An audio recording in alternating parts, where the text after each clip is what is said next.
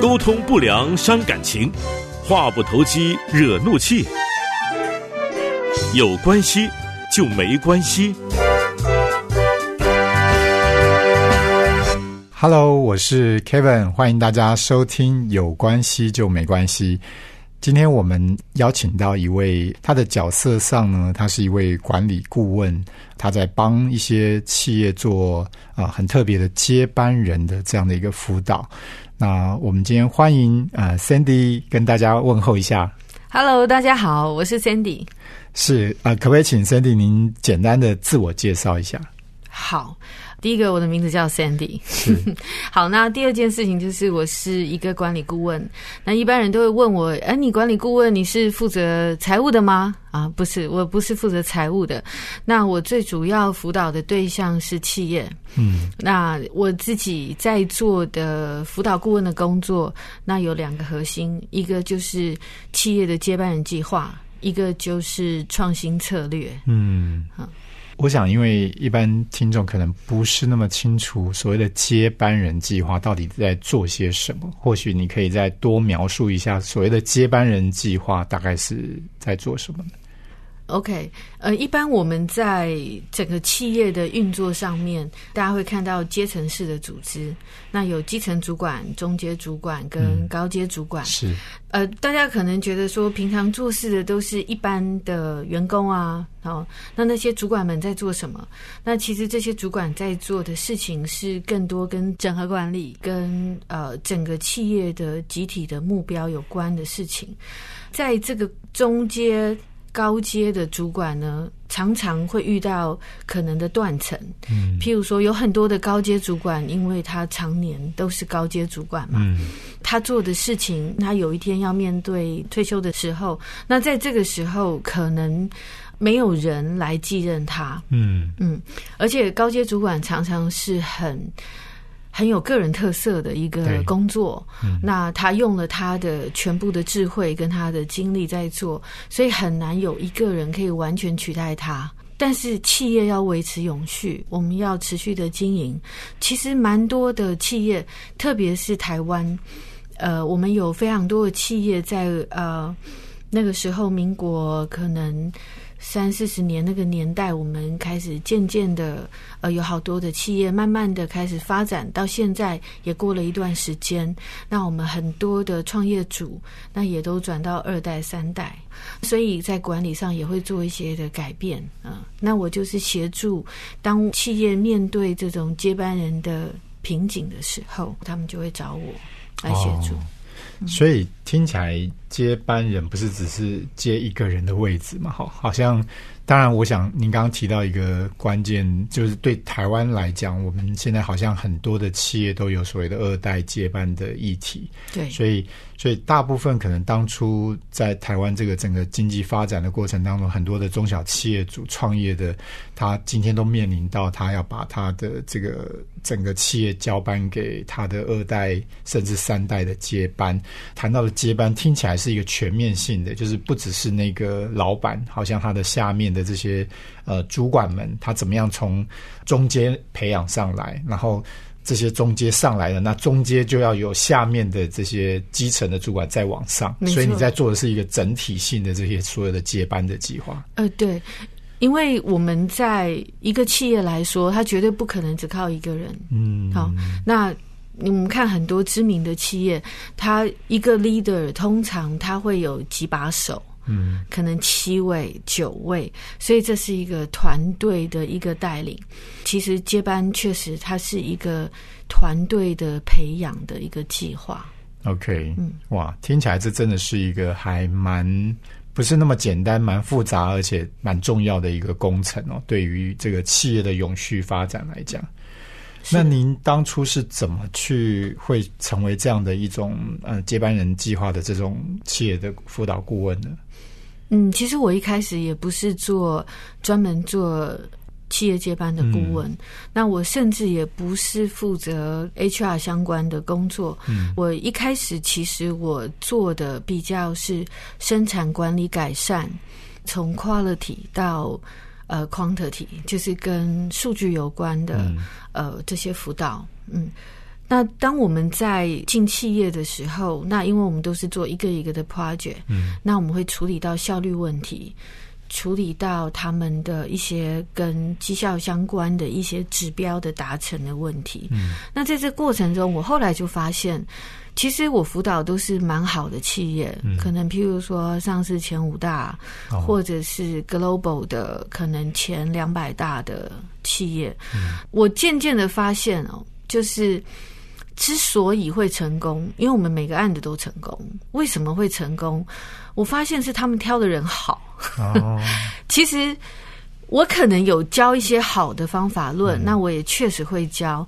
但是我发现挑的人好，才有可能是成功的原因。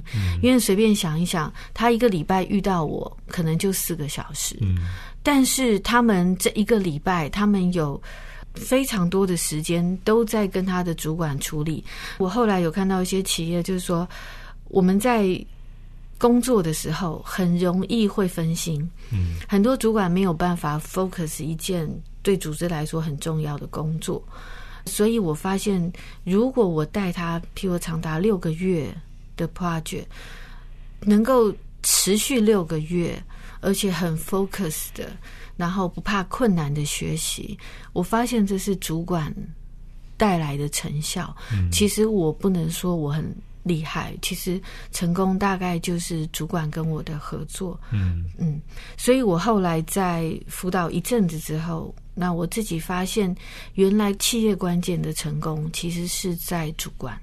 在主管这个人身上，没错，没错。所以你从一个比较过去在做辅导，怎么去完成事情 project 的这样的一个一个顾问角色，转换成你想要去辅导、去协助的是在人，就是这个关键的人，怎么去养成他，怎么去选对他。对，是的，这其实也是我的好奇啦。就是管理的生涯总会有一些转换期。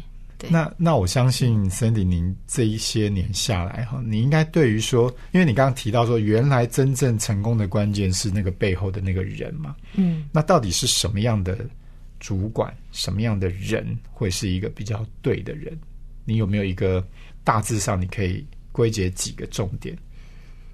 什么样的一个领导者，什么样的一个人，他才会是一个能够像你说，在这么这么大型或这么 global 的这样的前几的这样的一个企业组织里面，他能够去达成那些很挑战的任务。我觉得哦，视野很重要。嗯，就是他怎么去看事情。嗯，那他看的角度，他能够容纳的越多，嗯，我觉得这样的主管越好。嗯。嗯，第二个，我觉得道德感很重要。OK，我以前没有觉得道德感有多重要，嗯，但是后来我一直到做这些主管的辅导的时候，我发现，因为我们让员工做事，没有一个事情是自动发生的。虽然我们好期待 AI 帮我们做事，对，但是没有一个事情是自动发生的，它一定有人在里面。是。如果你可以好好 take care 这个人，你可以有能力去触发他的动机，嗯，那么这样的主管会是好的，嗯，呃，可是你只我只懂得触发他的动机，你用棍子或用胡萝卜，你去奖励或处罚，嗯，其实都不是最终的吸引力。我发现你带给他的，带给这个人的整体的氛围感，你带给你的部署。你对他的这个诚意的感觉，其实更重要，所以他会展现在各种主管在面对各种事物做决策里面有没有道德感。嗯嗯，我我后来才发现，道德其实是非常吸引人的。嗯，所以你说有没有很核心的？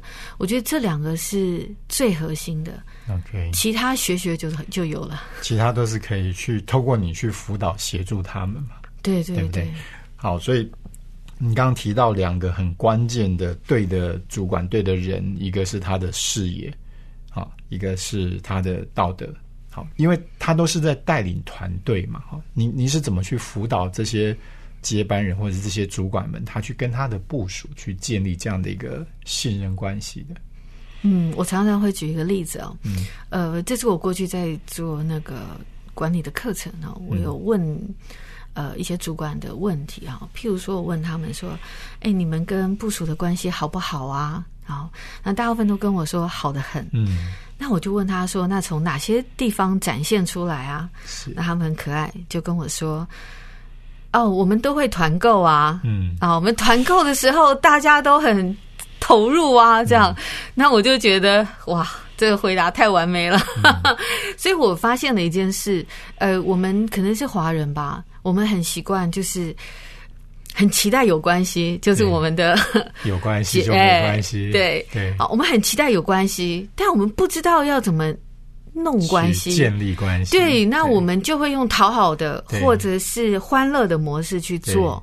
那但是其实我们平常真正在工作，你要建立信任，建立我们彼此的信赖关系，这个其实是我们真实在工作上的。嗯，我我建立出来的信任。嗯，譬如说，主管说话算不算数？嗯，他如果常常自己找借口。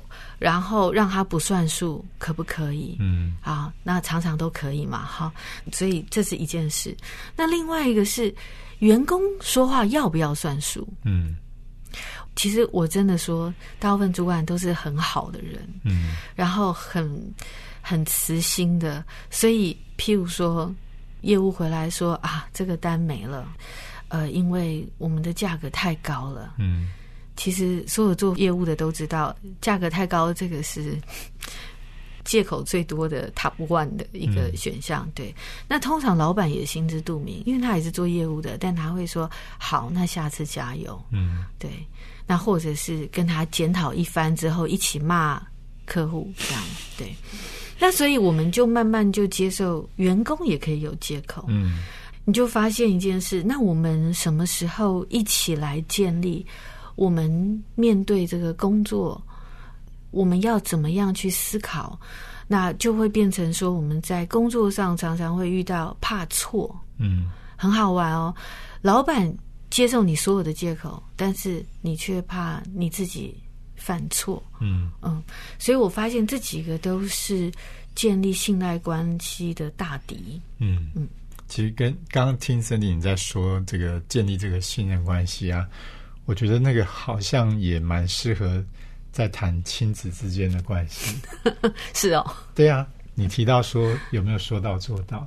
啊，另外是不是容许犯错？嗯，对，这其实，在亲子之间的关系不也是如此吗？啊，其实确实是。好，对，OK，很有趣。我因为我刚刚在听你讲的时候，我觉得 这很像是父亲对孩子，好，就是我自己是一个父亲的角色，我觉得。啊，我我们能不能去建立一个好的信任关系？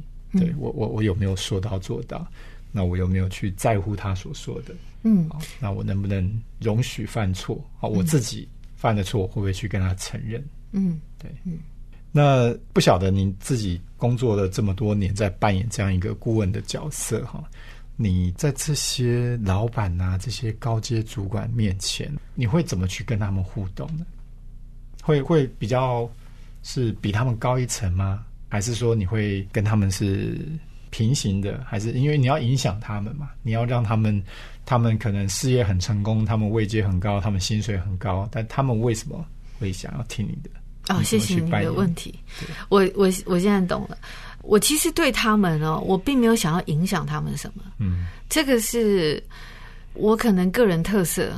我其实从来都没有想要影响他们什么。嗯。我通常会想要跟他们同步的一件事，就是我们有没有同样的眼光在看事情。其实我们常要做的事哦，要能够发生，它不是只是说“哎，给我递杯水”这么简单。嗯，它可能需要花一段时间的发酵，需要一段时间的养成。呃，就像譬如说，一个主管他要挑出可用的人，其实有些人他也中途也会 fail，所以我们可能呃会有一些。中间也会调整，所以有人说管理像 art，嗯，像艺术哈，大概是这个地方。这个是他跟我都要愿意用心，而且主管要愿意修正自己的做法，嗯，所以我很少把自己当做是一个影响者，而是我帮助他们一起去看到我们要的方向是什么，然后让他跟我也同样的愿意去坚持。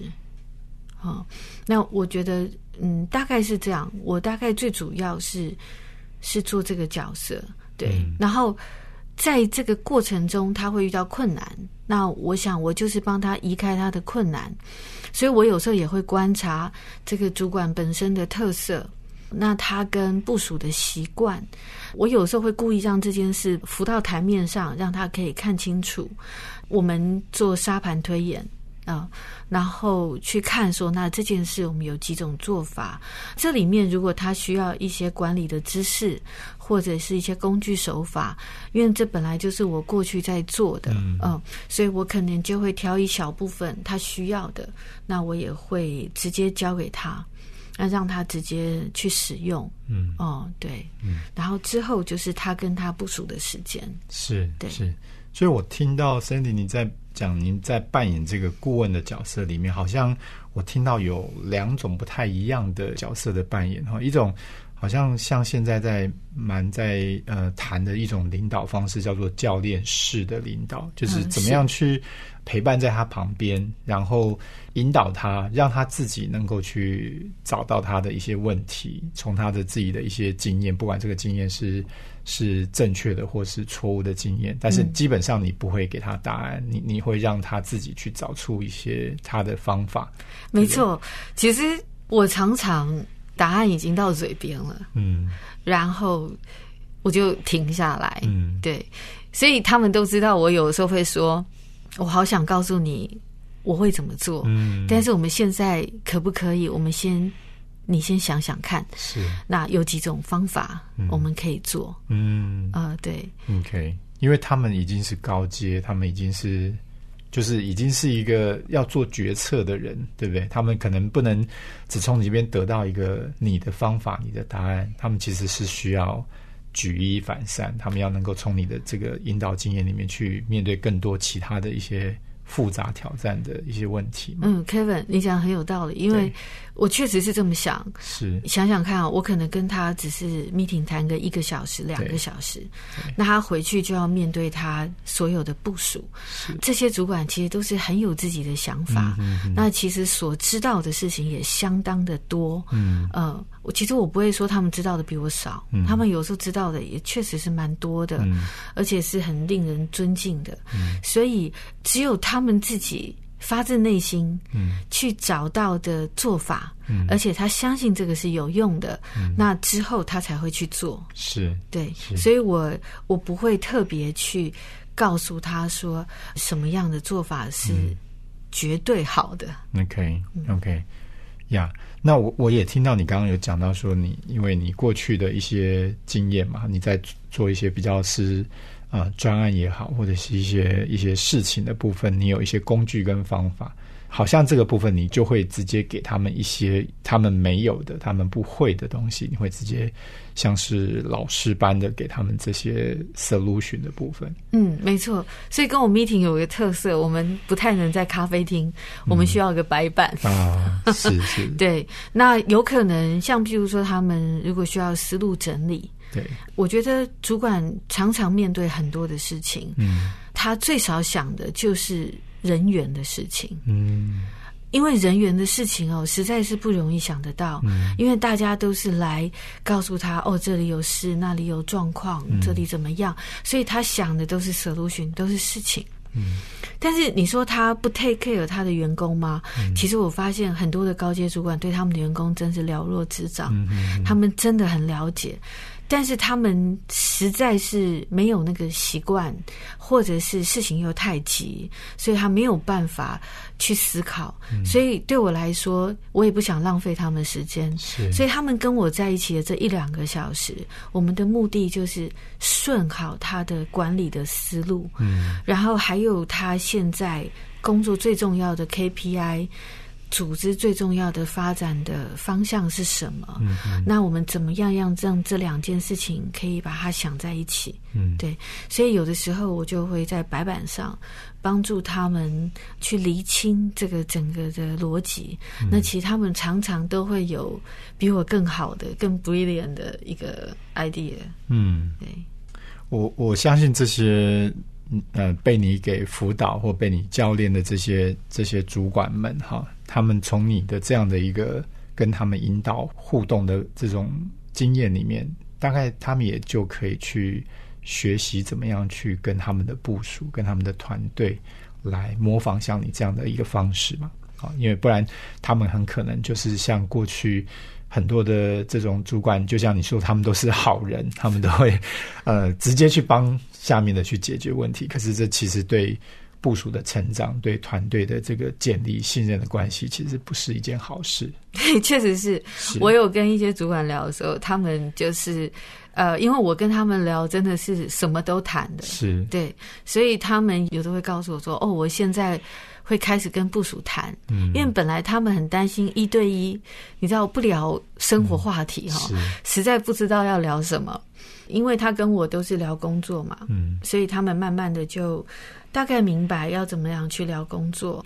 因为有的时候我会去 screen 他们的有哪些可能是他不知道的知识点，嗯那我反正我就会加进去给他们，所以呃，确实他们也会学会这种方法嗯去跟他们的中外的部下聊一聊。，OK。那最后我很好奇的是，像你这样要跟这么多的一些接班人、这些主管们去做这样的一种互动，那你是如何去维持自己呃处在一个高能量、高专注力哈，随时准备好就是要给他们这样的引导？你是怎么去保持的呢？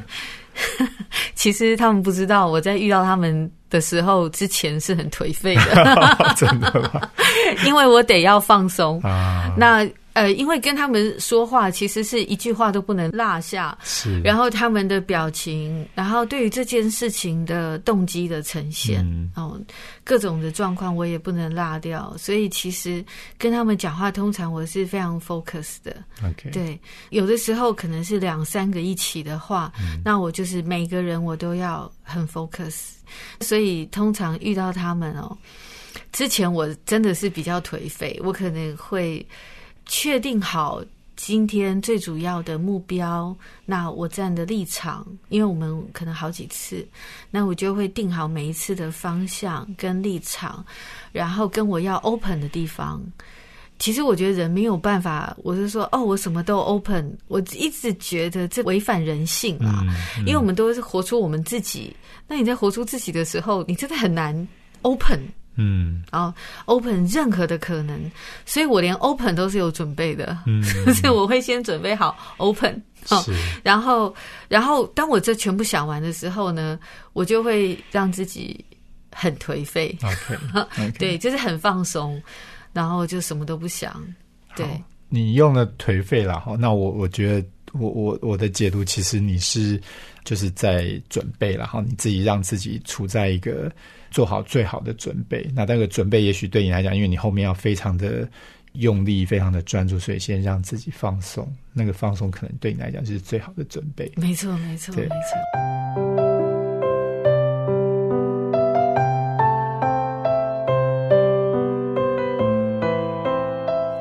在今天的访谈当中，我想大家都跟我一样，一起来，算是我们大家过去都不太有机会去了解到一个组织里面的这种接班人哈这样的一个一个专案一个角色哦，因为这都是非常 top 非常这种私密的事情，大家不太容易去公开的去谈。那今天从跟 Cindy 顾问的一个聊天了解到说，哦，原来。要去让一个企业组织去能够永续的经营下去哈，他们怎么样去培养这些关键的领导者哈，是一个非常重要的一个前置的准备。那这些领导者的角色，你会发现他需要具备有一个比较前瞻性的这样的一个视野跟观点之外，他个人的道德，他怎么样去用他自己去。去领导他的部署，才能够去激发、去建立一个跟他的团队部署一个好的关系。其实这个就让我想到，在一个家庭里面的那个一家之主哈，不管是爸爸或是妈妈，其实他要怎么跟他的子女们去建立一个彼此好的这样的一个信任关系，绝对不是当一个烂好人就好了哈。因为当如果今天一个领导者他只会去帮他的小孩、帮他的部属解决问题的话，那其实是没有办法让他的孩子能够长大成人，没有办法让他的部属能够独当一面。我想从今天的这个访谈当中，我们可以学到这一点。